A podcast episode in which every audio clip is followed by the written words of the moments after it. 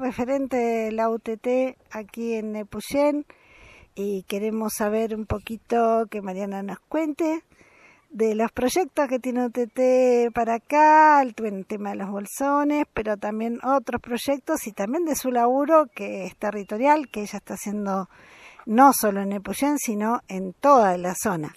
Así que bueno, ¿nos contás un poquito? Bueno, eh, primero saludarles, agradecerles por este espacio de difusión de las actividades de, UTT, que, bueno, para quienes escuchan por primera vez es Unión de Trabajadores y Trabajadoras de la Tierra. Em, es una organización que vincula a pequeños y medianos productores del, campo postergado, digamos, por políticas públicas y mm, trabajamos en pos de la soberanía alimentaria. Eh, con una mirada, una perspectiva agroecológica, con una mirada, una perspectiva de género sobre la importancia del rol este, de la mujer en las labores y en el trabajo cotidiano. Em, puntualmente para acá, para la zona, ahora UTT em, está organizando, ya eh, sucedió la segunda venida de un camión eh, con alimentos agroecológicos y cooperativos que hacen el circuito del corredor patagónico, entendiendo que acá en Patagonia la mayoría de los alimentos que consumimos eh, vienen de otros lugares, porque bueno, durante mucho tiempo nos quieren y nos hacen creer que acá la producción no es viable. Claras a la vista acá del vecindario que, que tenemos de todo para desmentir, pero pero bueno, este, eso, dependemos un montón de los alimentos que vienen de afuera y entonces, bueno, la idea es que este camión que esté destinado solo para la zona de Patagonia, abasteciendo, este, son más o menos 4.500 kilómetros de recorrido, entrando a parajes, a lugares donde vecinos organizados sostienen los nodos. Eh, que son personas que no están vinculadas a la organización políticamente, o sea, no en un ejercicio asambleario, sino que este, se ofrecen espacios para recibir los bolsones y poder venderlos, entendiendo que en una cadena donde no hay intermediarios el alimento llegue, digamos, a precio justo este, a, la mesa de todos y de todas. O sea que es también predisposición de aquellas personas que abren los nodos de entender que, que no, no generan como una o sea, aún no remarcan el alimento, sino que se garantiza que ellos tengan el alimento que reciben en forma gratuita y puedan este, hacer entrega de los otros bolsones.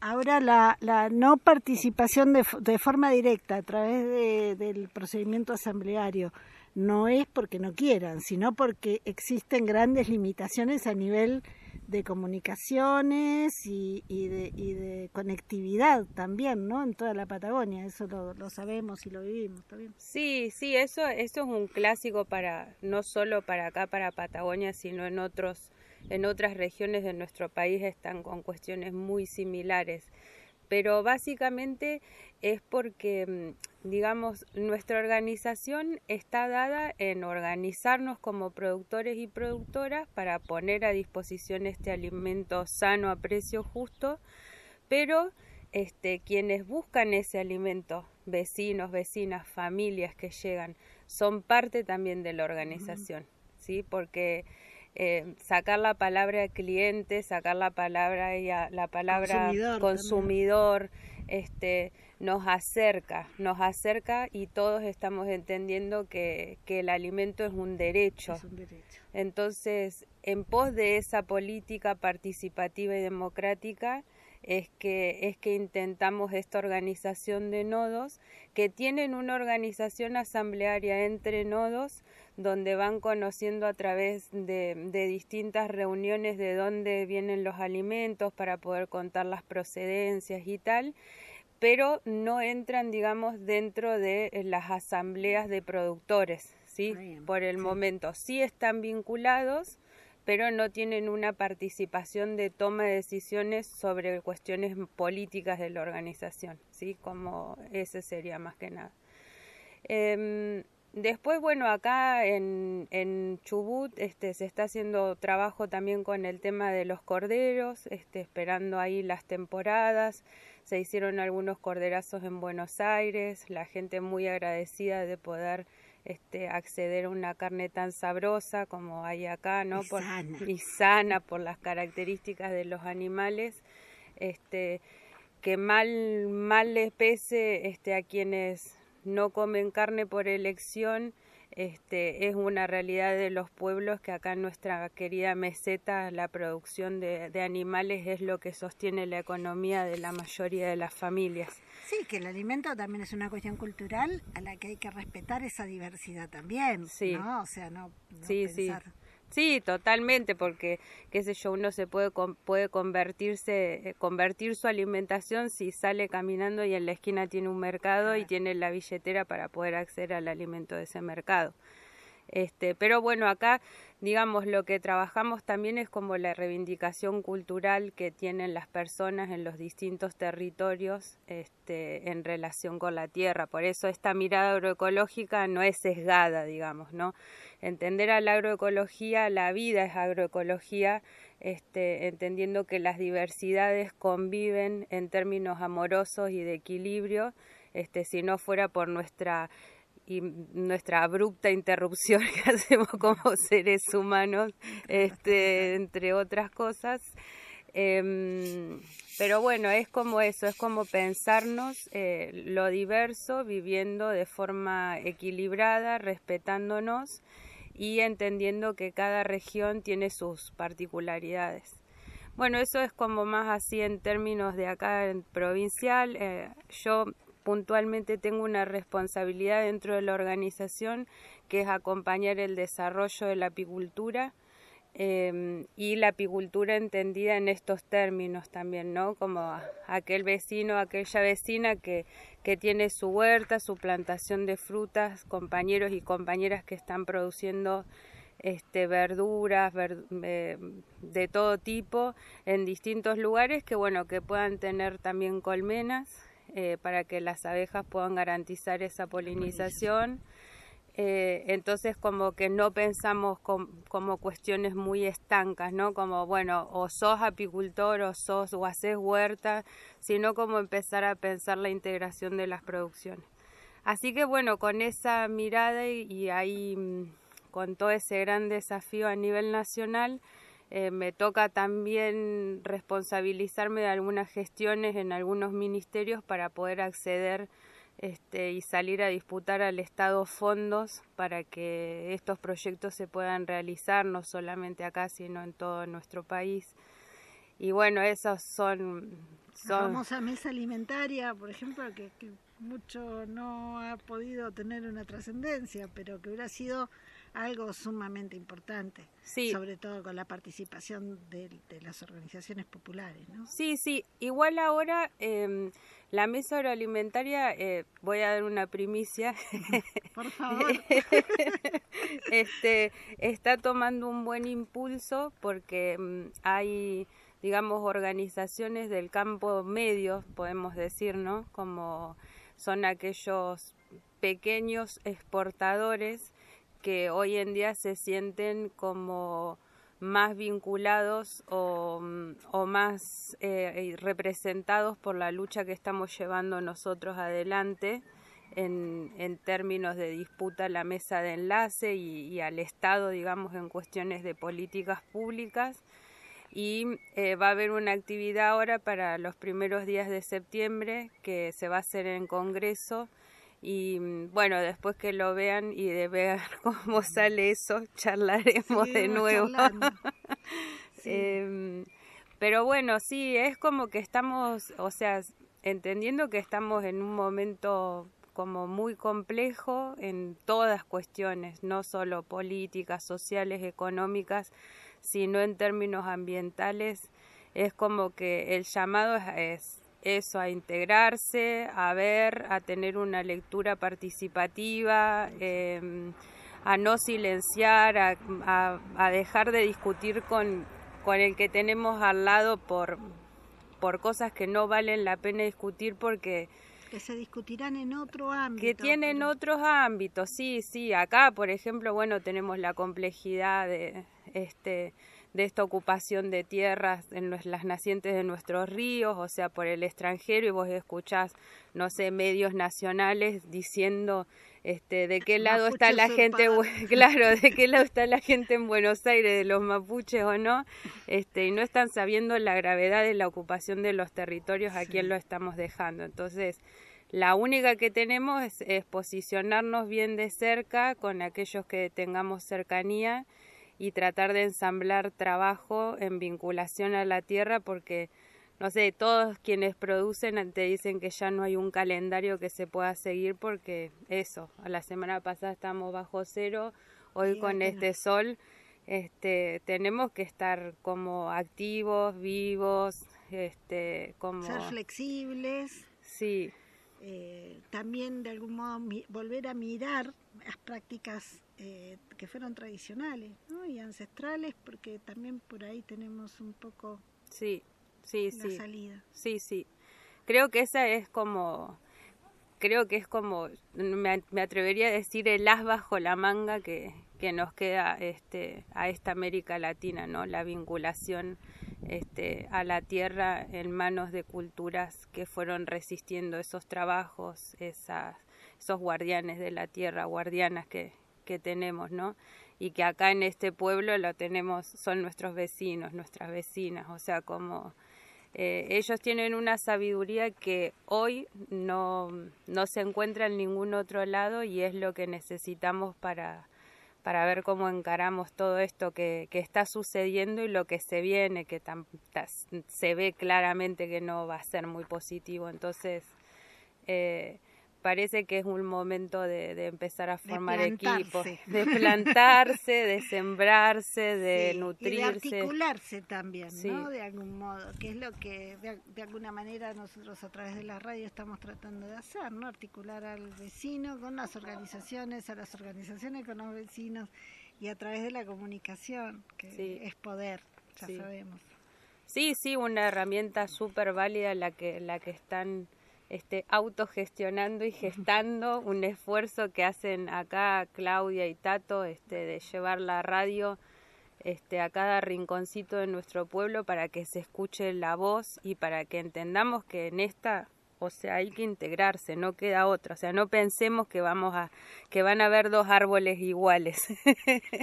pensemos cómo van a convivir las en voces, las voces diversas también, ¿no? O sea, creo que, que eso es lo que enriquece también el trabajo asambleario incluso. Si no hay una voz diversa que, que manifieste una discordancia respecto de lo que dice el coro, la mayoría, y bueno, y, nunca se avanza, te quedas estancado. Entonces, a, a, la voz diversa, incorporarla, no salir a negarla y atacarla como si fuera el enemigo, sino escucharla, porque a veces hasta en el que te lleva a la contra hay una gran verdad. Sí, no, y además que es la posibilidad que tenemos de crecer, o sea, estamos viendo que la política, digamos, en cuestiones de, de partidismo a claras vistas está, o sea, que, que, está fracasando este, y que necesitamos espacios donde realmente podamos tener todas las miradas y si se genera tensión, es la tensión que afina una guitarra, o sea, las cuerdas de una guitarra, es más o menos eso, o sea, nos tenemos que afinar en la tensión para realmente generar una armonía y una salida este que componga algo nuevo porque como viene todo este no o sea yo creo que hoy si hay alguien que me dice que tiene una aposta bueno como te quiero escuchar y si hay alguien que está pateando la mesa también o sea como que necesitamos esa sacudida que es la única forma de que venga algo nuevo, ¿no? Como que la semilla se tiene que romper para que salga una plantita. Ya, es una cuestión de supervivencia. Ya, tenemos que entender que esto es una cuestión de supervivencia. Sí, sí, es, es que ahora. Cuidar el planeta no es una moda, no. es una cosa de ecologistas, es una cosa de cada una de las personas que estamos viviendo y dependiendo de yo ahí como para para contar o sea sin ánimos de, de abusar del micrófono no pero digo em, estamos en un momento donde, por ejemplo, las temperaturas extremas que se están viviendo en otros territorios de nuestro país, como Santiago del Estero con 60 grados el verano pasado, este, y la realidad que genera todo eso, eh, bueno, son como un montón de desafíos. Y nosotros acá en el pueblo, en Epuyén puntualmente, em, creo que tenemos un, cobijo enorme y no lo podemos ver. Entonces, eh, poder a dialogar de estas cosas, porque no es que es bueno, uh, el calentamiento global sucede en otro lado, uh, los efectos de los gases y la combustión suceden en otro lado, sino que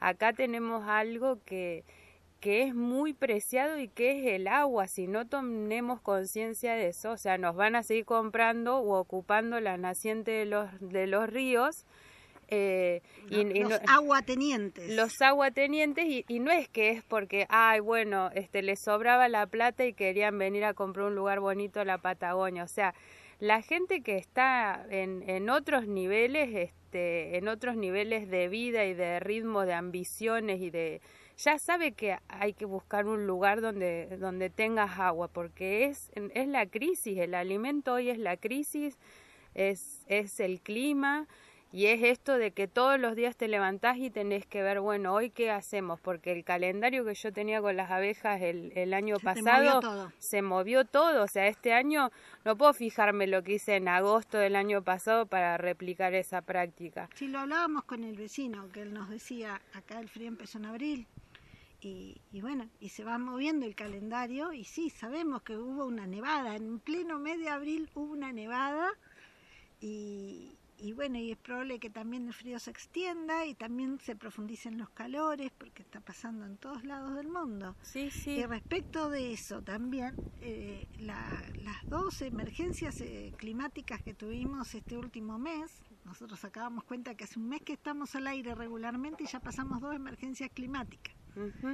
Eh, se fueron gestionadas por la gente las soluciones y los modos de atención porque evidentemente el Estado está ausente.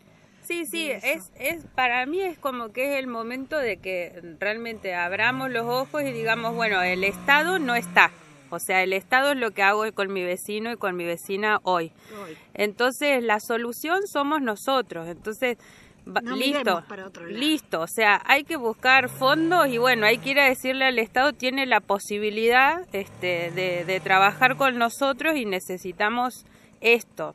O sea, el, Estado hoy está, eh, está ausente, entonces nosotros tenemos que ir no solo con el problema, sino con la solución.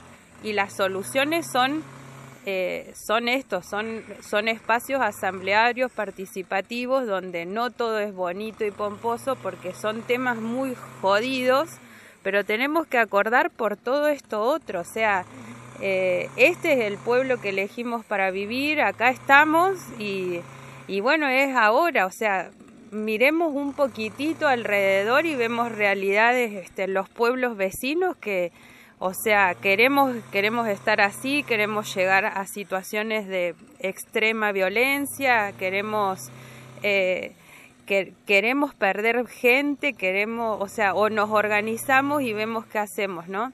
Y mm, por ejemplo, no sé, en cuestiones de políticas ambientales hay también como todo un exhibicionismo de, políticas verdes que parece que hablan con los mejores este, términos eh, y que parece que, que, tienen la solución, eh, pero en realidad eh, son lavados de culpa de las grandes empresas multinacionales este, que están este, apostando a que este bosquecito se cuide acá en Epuyén, este, poniendo, poniendo una cantidad de dinero, mientras tanto del otro lado de la montaña permiten que un incendio avance y se coma superficies enteras. Entonces, eh, sí, nuestro bosque, nuestro entorno beneficia que no haya calentamiento global, pero no es por efecto de estas políticas ambientales, ¿no? Eh, es efecto de, del cuidado de la organización de quienes habitamos la, en la Tierra. Entonces, tal vez pensar el Estado así, ¿no? O sea, pensar que, que somos el Consejo Democrático de vecinos y de vecinas que asamblean y sacan conclusiones sobre lo que hoy ya no puede esperar y bueno, y hay que ayornarse porque no, a no nos gusta estar este, saliendo a debatir todos los días, ¿no? No, Pero no, ni tampoco estar en esos eh, programas eh, que no sabemos todavía cuántos salen, que nos vienen de arriba de gente que y especialistas en vaya a saber qué, que viven adentro de una torre de marfil en Buenos Aires, pero acá vienen y se llevan plata que sería recontra necesaria para nuestro hospital, por ejemplo. por ejemplo, Y ni siquiera sabemos cuánta plata se va por esos lugares. Este, esas son una de las cuestiones como más, más oscuras, sí. ¿no? Como la, digo, cuando alguien hace algo bien, ayer por ejemplo, no sé quién agarró mi celular confundido y le digo, no, agárralo tranquilo, yo no tengo nada que esconderle a nadie. O sea, si hoy, si hoy pierdo una documentación, me voy a alegrar que la lea alguien. Este, entonces, me parece que esa es la claridad que necesitamos, no porque me esté proponiendo para nada, pero digo, necesitamos claridad donde no nos escondamos más cosas entre Nos nosotros. estamos proponiendo como Nosotros somos pueblo participativo. Y participativos. con eso alcanza y sobra. Es un O- no- No, montón. deberíamos estar eh, siendo acusados, como nos ha pasado a las por pedir una información que una sería información de que obligatoria. como si fuéramos molestos, No, pero es no. una locura. Tal vez hasta acá no estaba el ejercicio de este, brindar ciertas informaciones porque este, la gente no lo necesitaba. Pero hoy viendo que, que realmente las cosas no se resuelven, las que son emergentes, digamos, las que hay que solucionar ya, y bueno, y después resulta que te enterás, pero si plata está entrando, bueno, querés saber a dónde va eso, ¿no? Sí, Como más que- vale, pero no es para que la, uno la quiere para uno, la querés para el pueblo. o sea, Totalmente. Después de cada sí. emergencia entra un fangote de plata y después cada emergencia que viene nos encuentra igual o peor. igual o peor. Y encima con muy poca prevención, ¿no? O sea, tenemos políticas que van apagando este ahí a lo, a lo corrido, ¿no? O sea, no no hay un no hay una banca, no hay un fondo, no hay un, o sea, no hay eh, Y un hay, plan. no lo sabemos. No hay un plan, o sea, hoy hoy pensemos, ¿hay un plan de contingencia No, para no un de- deslave? No hay. No hay. No hay. Y si lo hay, lo saben tres. Sirve para algo que lo sepan tres. Para después cuando suceda eso de, no tengamos ni cómo informarnos, pues si no es por ustedes no tenemos radio. O sea, como son cosas muy ilógicas, muy ilógicas. Entonces, realmente se necesita eso, pensar en la prevención, pensar cómo integrar los vecinos, pensar cómo recuperar las, los saberes y las habilidades de la gente que ha habitado siempre en nuestro pueblo. eh, y bueno, y organizarse, organizarse. O sea, no quisiera que mi hijo le tenga que comprar agua ni a un chino ni a un árabe viviendo acá en este pueblo. Eh, Envasada en plástico. envasada en Que plástico después va a parar al basural. envasada en plástico. Así que bueno, será este hasta la victoria sembrando, dicen. Sí, hasta la victoria siempre. hasta la victoria siembren. Bueno, Mariana, te seguiremos comprometiendo porque, bueno, viste, sabes que nuestro somos hinchas. A mí me encanta que sean Somos hinchas. muy hinchas y queremos, por supuesto, hacer una articulación desde el punto de vista en que creemos que es campesino, popular, participativo, comunitario. Así que vamos, como sos una voz que nos parece que representa un poquito eh, un aspecto del que sabemos muy poco, vamos a utilizarte para llevar este conocimiento a los vecinos también. Y bueno, por supuesto, este, agradeciendo también a la organización a la que vos eh, eh, con la que vos colaborás y trabajás, que es la UTT, Sí, que, que, ha, que ha puesto en los últimos años, creo que es una organización que ha- dentro de todos los problemas que tiene este país, han podido salir exitosamente y están creciendo y dándole una relevancia al campo que alimenta. nada más y nada menos. sí, bueno, es que ese es el ejemplo de la organización, ¿no? De la organización, no por ser la UTT, sino de la organización, cuando las personas se encuentran y, y se dan ámbitos de, de debate, eh, hay crecimientos y esos crecimientos cuando son realmente democráticos y participativos se vuelven sólidos. Entonces, por ahí van generando este, una posibilidad que no es la misma que veníamos transitando, a pesar de lo complejo y lo difícil que es. Así que bueno, como militante de la organización, este, quedo a disposición de, ustedes, compañeros y, y, vecinos de acá de Puyén, y en todo lo que se pueda trabajar y sumar, acá estamos. Muchas gracias, Mariana. Gracias. Un abrazo.